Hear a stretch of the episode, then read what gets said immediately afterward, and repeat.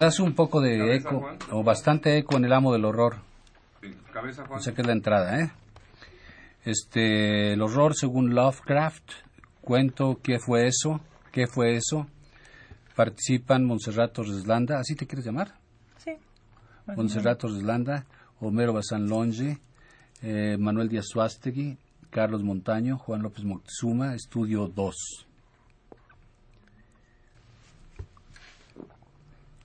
La llave del tiempo. La clave del tiempo.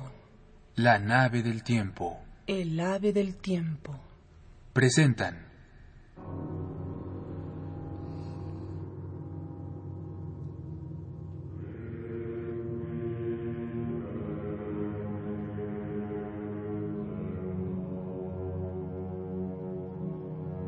El horror según Lovecraft. El horror, según Lovecraft.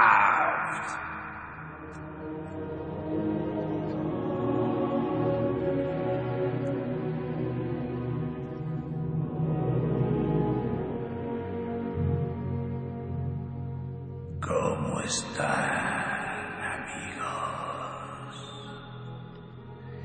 Les habla el susurrador en la oscuridad.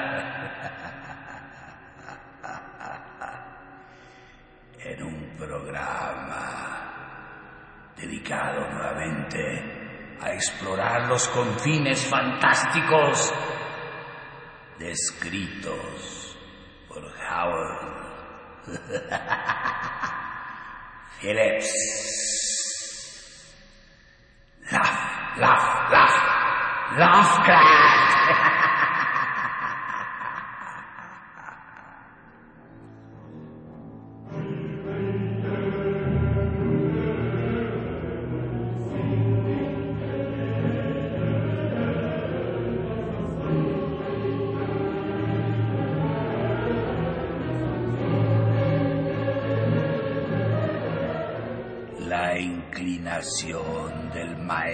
Lovecraft por lo sobrenatural, que él mismo definió como una característica de la personalidad, cuyo origen solamente puede rastrear un psiquiatra o un biólogo, no se circunscribió únicamente a su ingente obra, cuya importancia e influencia ha ido en aumento con el paso de los años, impregna su vida entera y aflora en todas y cada una de las actividades en que se vio envuelto.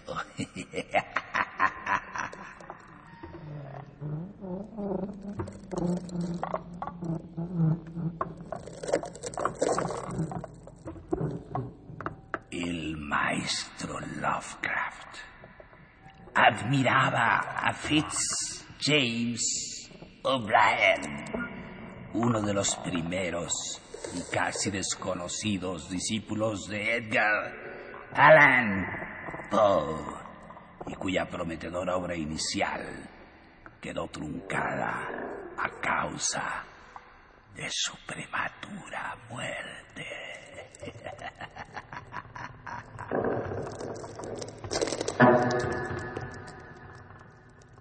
Fitz James O'Brien. Presentaremos enseguida. ¿Qué fue eso? ¿Qué fue eso?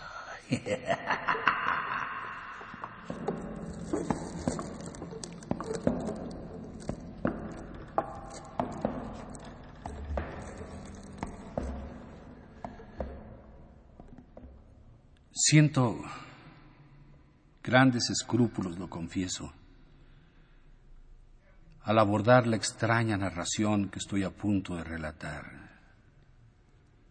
Los acontecimientos que me propongo detallar son de una índole tan singular que estoy completamente seguro de suscitar desacostumbradas dosis de incredulidad y desprecio. Las acepto de antemano. Confío en tener el suficiente valor para afrontar el escepticismo. Tras madura reflexión, he decidido narrar de la manera más sencilla y sincera que me sea posible ciertos hechos misteriosos que pude observar el pasado mes de julio y que no tienen precedentes en los anales de la física.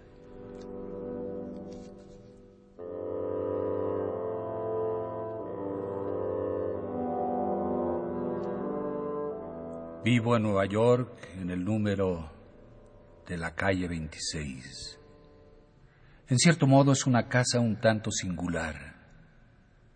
Ha gozado en los dos últimos años de la fama de estar habitada por espíritus.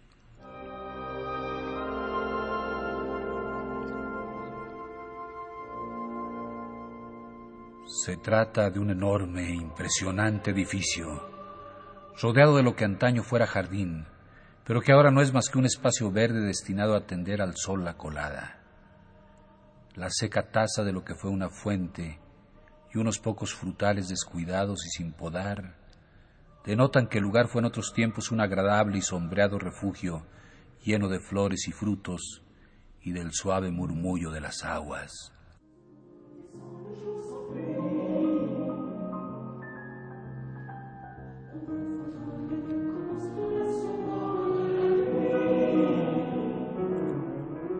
La casa es muy amplia. Un vestíbulo de majestuosas proporciones conduce a una amplia escalera de caracol. Y las demás habitaciones son igualmente de impresionantes dimensiones. Fue construida hace unos 15 o 20 años por el señor A, conocido hombre de negocios de Nueva York, que cinco años atrás sembró el pánico en el mundo de las finanzas a causa de un formidable fraude bancario. Como todos saben, el señor A escapó a Europa y poco después murió de un ataque al corazón. Tan pronto como la noticia de su fallecimiento llegó a este país y fue debidamente verificada, corrió el rumor por la calle 26 de que la casa número estaba encantada.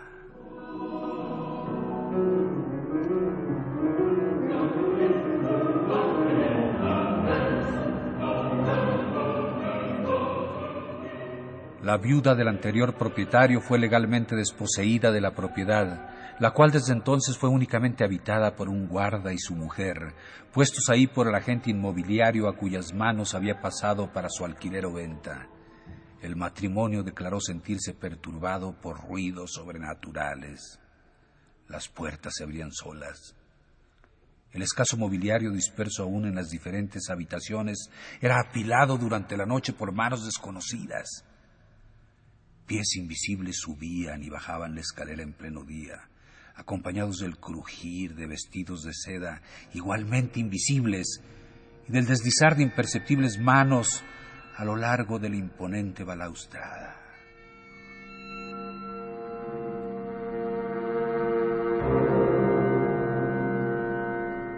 El guarda y su mujer afirmaron no querer vivir más tiempo en aquel lugar. El agente inmobiliario se rió los despidió y puso a otros en su puesto. Los ruidos y las manifestaciones sobrenaturales continuaron. La historia se difundió por el vecindario y la casa permaneció desocupada durante tres años. Varias personas trataron de alquilarla, pero de una forma u otra, antes de cerrar el trato se enteraban de los desagradables rumores y rehusaban concluir la operación.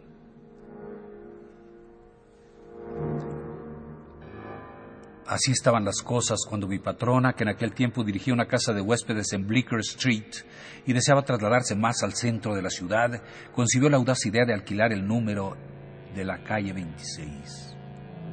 Como quiera que sus huéspedes éramos personas más bien animosas y sensatas, nos expuso su plan, sin omitir lo que había oído acerca de las características fantasmagóricas del edificio a donde deseaba que nos trasladásemos.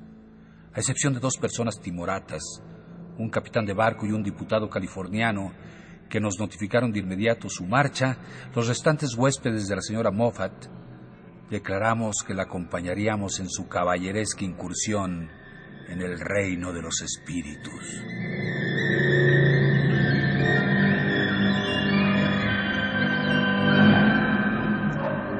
La mudanza se llevó a cabo en el mes de mayo y quedamos todos encantados con nuestra nueva residencia La zona de la calle 26 donde estaba situada nuestra casa entre la séptima y octava avenida es uno de los lugares más agradables de Nueva York.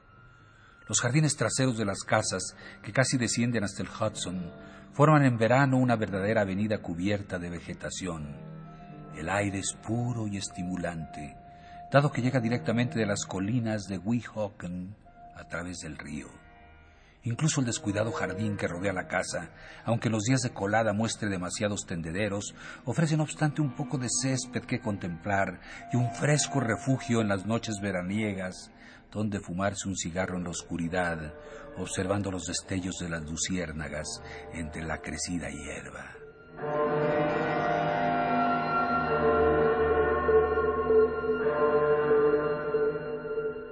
Por supuesto, nada más instalarnos en el número de la calle 26, empezamos a esperar la aparición de los fantasmas. Aguardábamos su llegada con auténtica impaciencia. Nuestras conversaciones en la mesa versaban sobre lo sobrenatural. Uno de los huéspedes que había adquirido para su propio deleite el lado oscuro de la naturaleza de la señora Crow fue considerado enemigo público número uno del resto de la casa por no haber comprado veinte ejemplares más. El pobre llevó una vida tristísima mientras leía ese libro. Establecióse una red de espionaje en torno suyo. Si tenía la imprudencia de dejar el libro por un instante y abandonar su habitación, nos apoderábamos inmediatamente de él y lo leíamos en voz alta, en lugares secretos ante un auditorio selecto. No tardé en convertirme en un personaje importante cuando se descubrió que estaba bastante versado en el campo de lo sobrenatural. Y que en una ocasión había escrito un cuento cuyo protagonista era un fantasma. Si por casualidad crujía una mesa o un panel del zócalo de madera cuando estábamos reunidos en el amplio salón, inmediatamente hacíase el silencio y todos esperábamos oír un rechinar de cadenas y ver una figura espectral.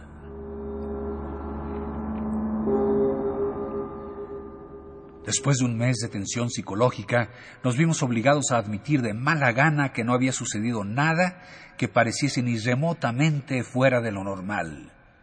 En cierta ocasión el mayordomo negro aseveró que una noche su vela había sido apagada de un soplo por un ser invisible mientras se desnudaba. Pero como yo había descubierto más de una vez a este caballero de color en un estado en el que una vela debía parecerle doble, supuse que, habiéndose excedido aún más en sus libaciones, podía haberse invertido el fenómeno y ahora no veía ninguna vela donde tenía que haber percibido una.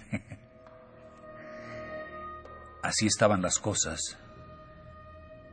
Cuando tuvo lugar un incidente tan espantoso e inexplicable que mi razón vacila con solo recordarlo.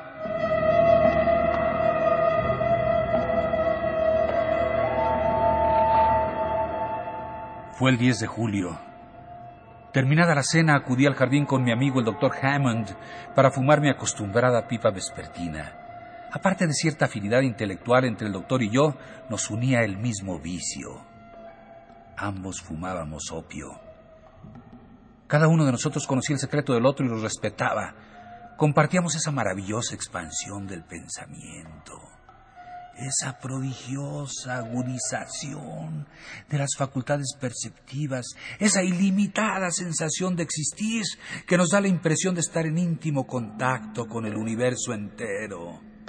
En resumen, esa inimaginable dicha espiritual que no cambiaría por un trono, pero que deseo, amable escucha, que nunca jamás experimentes.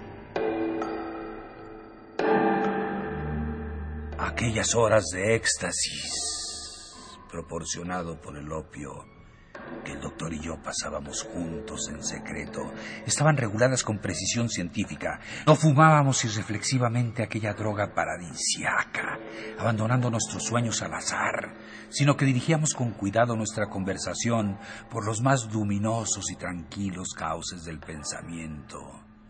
Hablábamos de Oriente, procurando imaginar la magia de sus deslumbrantes paisajes. Comentábamos a los poetas más sensuales, aquellos que describían una vida saludable, rebosante de pasión, dichosa de poseer juventud, fuerza y belleza, Llevábamos algún tiempo juntos hablando de la tendencia al misticismo del espíritu humano y de la afición casi universal por lo atroz cuando Hammond me dijo repentinamente, ¿qué es a tu juicio lo más terrorífico que existe? La pregunta me desconcertó. Sabía que había muchas cosas espantosas. Tropezar con un cadáver en la oscuridad, o contemplar como me sucedió a mí en cierta ocasión a una mujer arrastrada por un abrupto y rápido río, agitando frenéticamente los brazos, con el rostro descompuesto y lanzando chillidos que le partían a uno el corazón, en tanto que los espectadores permanecíamos paralizados de terror desde una ventana a sesenta pies de altura, incapaces de hacer el más mínimo esfuerzo por salvarla, observando en silencio, no obstante, el último y supremo estertor de su agonía y su consiguiente desaparición bajo las aguas.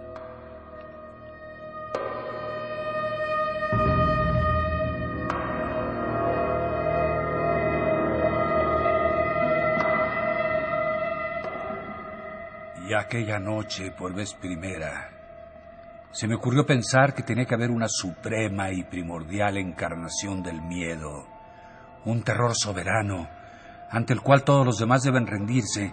¿Cuál podría ser? ¿A qué cúmulo de circunstancias podía deber su existencia?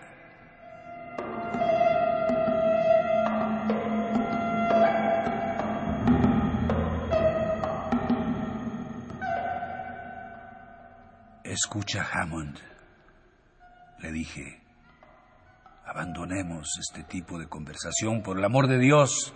Nos separamos y cada uno buscó su cámara respectiva. Me desvestí con presteza y me metí en la cama, cogiendo como de costumbre un libro para leer un poco antes de dormirme. Abrí el volumen apenas hube apoyado la cabeza en la almohada, pero enseguida lo arrojé al otro extremo de la habitación. Era la historia de los monstruos de Goudon, una curiosa obra francesa que me habían enviado recientemente de París, pero que dado el estado de ánimo en que me encontraba, era la compañía menos indicada. Decidí dormirme sin más de modo que bajando el gas hasta dejar solamente un resplandor a su lado, en lo alto del tubo, me dispuse a descansar. La habitación estaba completamente a oscuras. La débil llama que todavía permanecía encendida apenas alumbraba a una distancia de tres pulgadas en torno a la lámpara. Desesperadamente me tapé los ojos con un brazo, como para librarme incluso de la oscuridad, y traté de no pensar en nada. Todo fue inútil. Los malditos temas que habíamos tratado en el jardín no cesaban de agitarse en mi cerebro. Luché contra ellos. Erigí murallas mentales. Traté de poner en blanco mi mente a fin de mantenerlos alejados, pero seguían agolpándose sobre mí mientras yacía como un cadáver, con la esperanza de que una completa inactividad física aceleraría mi reposo mental. Ocurrió un espantoso incidente. Algo pareció caer del techo sobre mi pecho y en un instante después sentí que dos manos huesudas rodeaban mi garganta intentando estrangularme.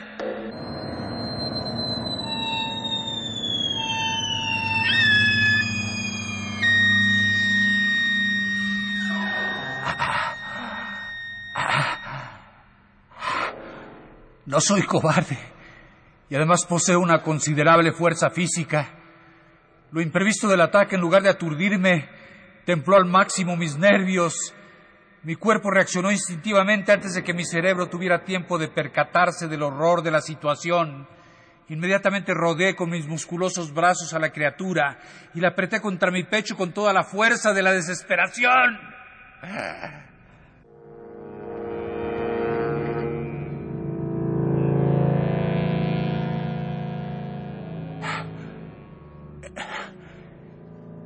En pocos segundos, las huesudas manos que se aferraban a mi garganta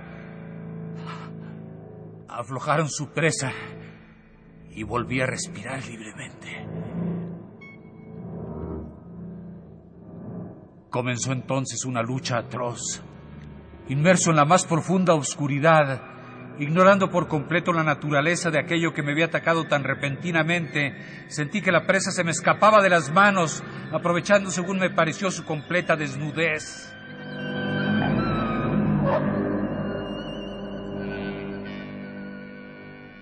Unos dientes afilados me mordían en los hombros, el cuello y el pecho teniendo que protegerme la garganta a cada momento de un par de vigorosas y ágiles manos que no lograba apresar ni con los mayores esfuerzos.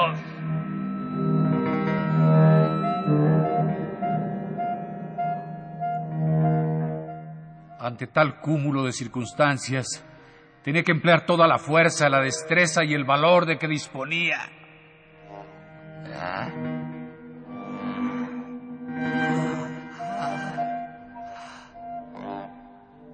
Finalmente, después de una silenciosa, encarnizada y agotadora lucha, logré abatir a mi asaltante a costa de una serie de esfuerzos increíbles. Una vez que lo tuve inmovilizado, con mi rodilla sobre lo que consideré debía ser su pecho, comprendí que había vencido.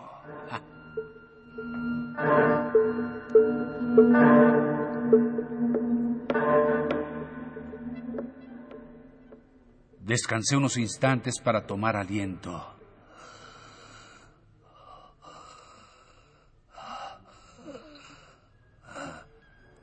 Oía jadear en la oscuridad a la criatura que tenía debajo.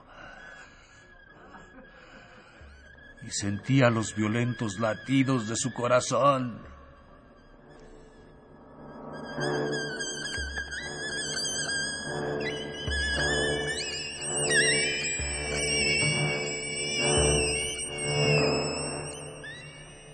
Por lo visto, la criatura estaba tan exhausta como yo. Eso fue un alivio. En ese momento recordé que antes de acostarme solía guardar bajo la almohada un pañuelo grande de seda amarilla. Inmediatamente lo busqué a tientas.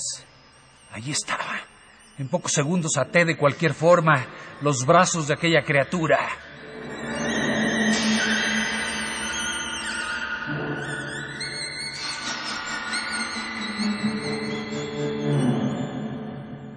Me sentía entonces bastante seguro. No tenía más que avivar el gas y una vez visto quién era mi asaltante nocturno, despertar a toda la casa. Confesaré que un cierto orgullo me movió a no dar la alarma antes. Quería realizar la captura yo solo, sin ayuda de nadie.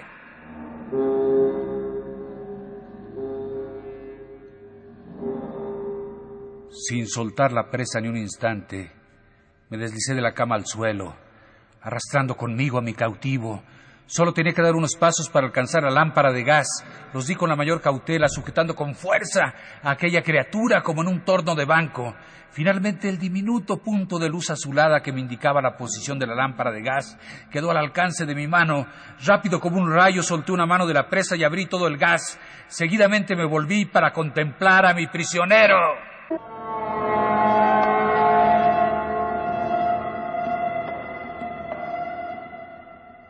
No me es posible siquiera intentar definir la sensación que experimenté después de haber abierto el gas. Supongo que debí gritar de terror, pues en menos de un minuto se congregaron en mi habitación todos los huéspedes de la casa.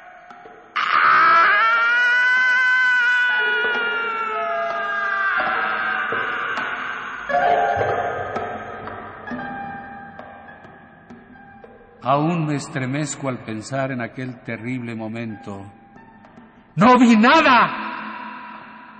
Tenía así un brazo firmemente aferrado en torno a una forma corpórea que respiraba y jadeaba, y con la otra mano apretaba con todas mis fuerzas una garganta tan cálida y en apariencia tan carnal como la mía, y a pesar de aquella sustancia viva apresada entre mis brazos, de aquel cuerpo apretado contra el mío, no percibí absolutamente nada al brillante resplandor de la llama de gas, ni siquiera una silueta, ni una sombra.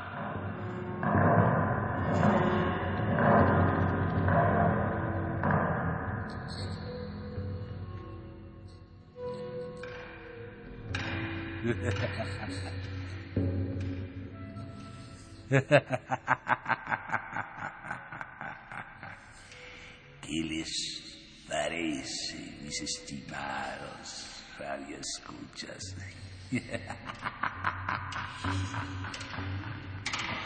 Nuestro personaje atrapó a su víctima, pero cuando encendió la luz, encontró con que la criatura que le amenazaba, la criatura de dientes afilados que le mordían en los hombros, el cuello y el pecho,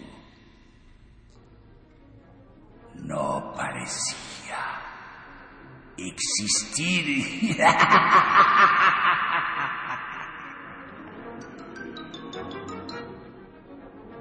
No sean impacientes, mis queridos, mis queridísimos escuchas. La parte siguiente de este cuento. ¿Qué fue eso? De Fitzjames O'Brien. Se las presentaré mañana. Aquí. En este programa. Sí, yo el susurrador en la oscuridad. Les presentaré este cuento, la segunda parte de este cuento, que era uno de los preferidos de Howard Phillips Lovecraft. Pero, para calmar su impaciencia, les diré algo acerca de Fitzjames O'Brien, el autor. El espíritu inquieto y aventurero de Fitzjames O'Brien. Le llevó a alistarse en el ejército de la Unión durante la Guerra de Secesión Americana, alcanzando el grado de capitán en un brillante, aunque efímero historial que culminó súbitamente en Cumberland, Virginia, donde falleció en abril de 1862 a consecuencia de un tratamiento médico inadecuado a las graves heridas padecidas en la batalla de Plumbury Gap. El médico era más detenerse que la criatura misteriosa de este cuento. Cuidado con los médicos. Cuidado con ellos. Decía que las graves heridas padecidas por nuestro autor en la batalla de Blummery Gap produjeron su muerte. Y su muerte, como apunta el maestro Lovecraft, nos ha privado sin duda de algunos relatos magistrales de terror. Aunque su genio no posee propiamente esa titánica calidad que caracteriza a Poe y a Hawthorne. Pero espero, estoy seguro, que la criatura extraña de quien fue eso le seguirá en el próximo capítulo, poniendo los cabellos de punta. Por hoy se despide el susurrador en la oscuridad.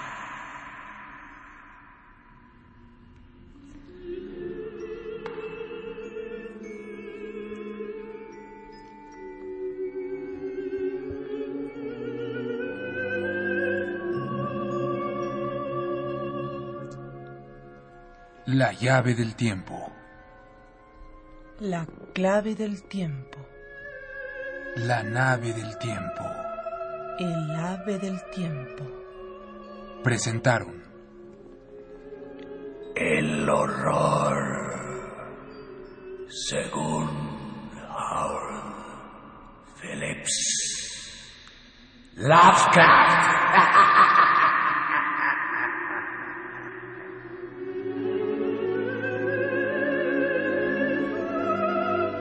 Musicalización Manuel Díaz Suasti.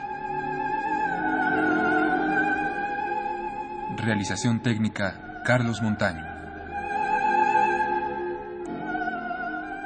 Narración, producción y dirección Juan López Moctezuma. Y el susurrador en la oscuridad.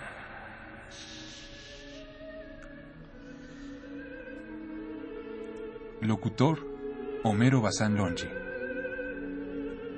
Locutora Montserrat Torres Landa.